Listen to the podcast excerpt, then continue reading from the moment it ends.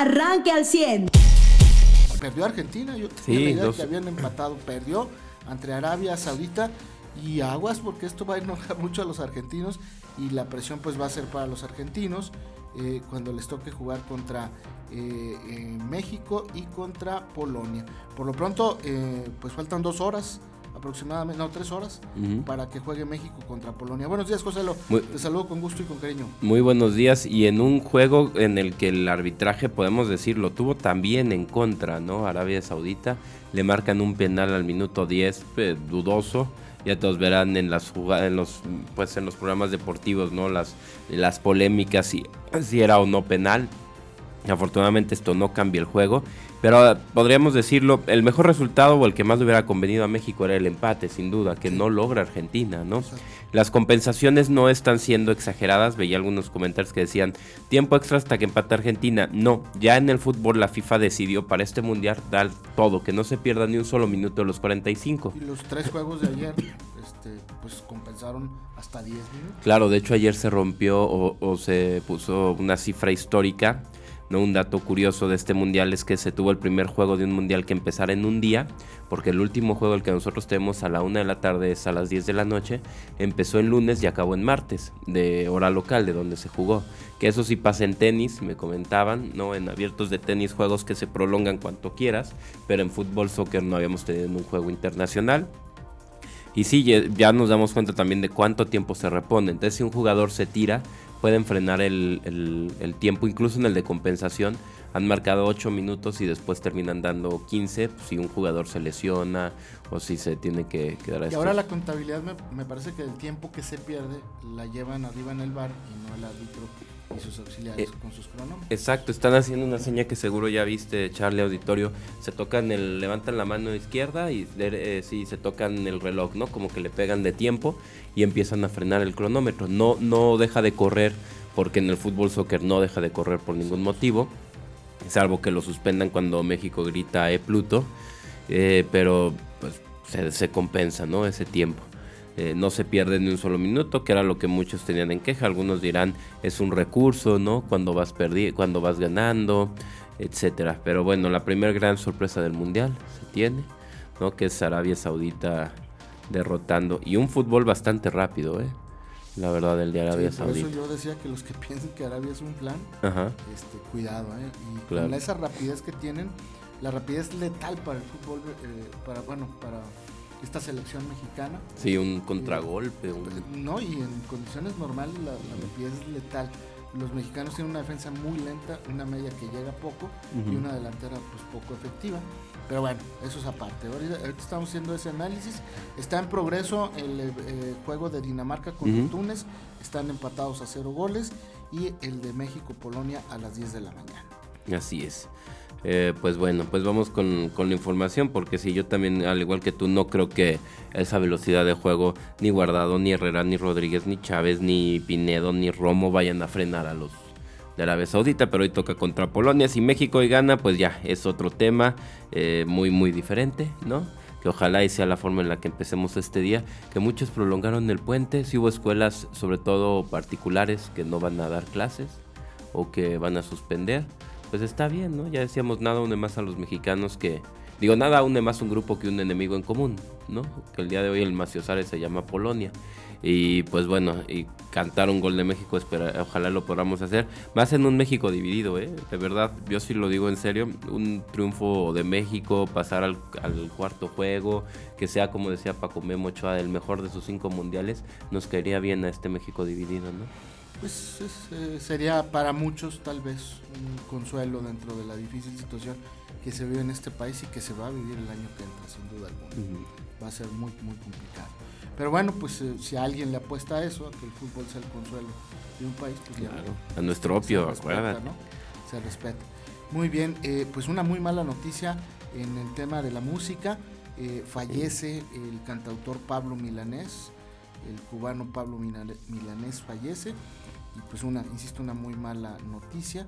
Eh, todavía no se han dado muchos detalles eh, de la muerte del cantautor cubano, pero sí se sabe pues que ya que desafortunadamente perdió la vida. Sí, él por, se ha ido a vivir a Madrid por temas médicos para ya atenderse desde el 2017 eh, problemas que tenían que ver con, obviamente, de la salud, temas cardíacos, y había estado teniendo unas infecciones recurrentes, por lo que canceló gira. Tenía conciertos en México programados, eh, pues ya van, ¿no? En los últimos cinco años ya contamos cerca de cuatro artistas con conciertos programados que fallecen y pues eh, desgraciadamente pues pierde la vida el día de ayer, pero decíamos tenía eh, problemas cardíacos, pero empezaron a decir lo único que sabemos hasta ahorita o que de, a conocer la familia es infecciones recurrentes, por lo que canceló sus últimas giras. Fue lo último que supimos de salud. Y ya el día de ayer dan a conocer esta, este, pues esta muerte, ¿no? Sí, un ícono del canto de protesta en el mundo, un hombre polémico también y controversial por sus letras y muy especial por su forma de interpretar la música muchos también lo del canto nuevo lo toman como su estandarte, eh, con muy buenas canciones, en muchos casos Pablo Milanés, que deja, me parece, un legado musical de, los cubanos, más allá pues del baile, de la música eh, sabrosa para bailar, pues Pablo Milanés eh, deja otro legado distinto a esa música y deja ese legado de la música cubana. Eh, y en el fútbol americano, pues ayer eh, los 49ers le ponen una repasada a los Cardenales de Arizona en un ambientazo allá en la Ciudad de México. 78 mil eh, aficionados, obviamente la NFL, y pues feliz ¿no? por el negociazo que hicieron, la venta de boletos. No había un solo lugar en el Estadio Azteca. Estuvo lloviendo el primer tiempo, después la lluvia cesó y ni así la gente dejó de apoyar a los 49ers. Eh, en la transmisión se decía que había un 90% de aficionados que apoyaban a los 49 y un 10% a los Cardenales. Creo que ese apoyo sirvió justamente para que ganaran eh, eh, los 49 por paliza, literalmente Arizona, que los coloca en el primer lugar de su división. Además es un muy buen resultado para los 49 y para Garópolo, este coreback que ha sido muy polémico y muy cuestionado. Y pues ayer demostró porque hoy por hoy es el titular con los 49. Así es. Y bueno, pasando a información local, pues ayer también tuvimos otros espectáculos, ¿no? Bastante eh, diferentes, pues patrióticos, cívicos, ¿no? Los, el desfile de, de, la revolución, ¿no? Que si bien ya se habían llevado en algunas cabeceras municipales de Arteaga, se llevó en Saltillo, en presencia del gobernador, en presencia del alcalde, de diputados de diferentes partidos, ¿no? De, de secretarios, de directores y de ciudadanos, pues a ellos no les importa, bueno, no nos importan los colores en el sentido de que en un desfile cívico todos tenemos tres colores, verde, blanco y rojo, ¿no? Y eh, pues nos enorgullece que nuestro México crezca, que nuestro México, digo, si algo decíamos que era triste de la revolución es que habíamos pasado de un régimen militar a otro régimen militar, diferente, pero nos tardamos hasta, hasta Miguel Alemán, hasta después de la Segunda Guerra Mundial en tener un presidente eh, civil, ¿no? Eh, sí se da un, desfile eh, pues muy, vaya, con mucho, mucha presencia del, ejército, ¿no? En, un momento en el que tenemos que recordar que México ha crecido mucho a raíz de que se desmilitariza. Eh, pero bien por la ciudadanía que ahí estuvo presente en las distintas escuelas, instituciones, academias deportivas o, bueno, grupos deportivos dentro de, de las escuelas estuvieron ahí presentes y también en Ramos Arispe después de dos años que por pandemia no se hacía este desfile ahí, sino que decían, oye, pues para llevarte contingentes de seguridad, pues mejor vénganse aquí al de Saltillo, pero ya también regresó. Ya Mariana nos hablará en unos momentos más de, pues de los pormenores, ¿no? La, la numeralia de cuántos desfilaron y también lo que se vio en el tema político, ¿no? Porque también en Coahuila que en un mismo desfile se sientan juntos de todos los partidos.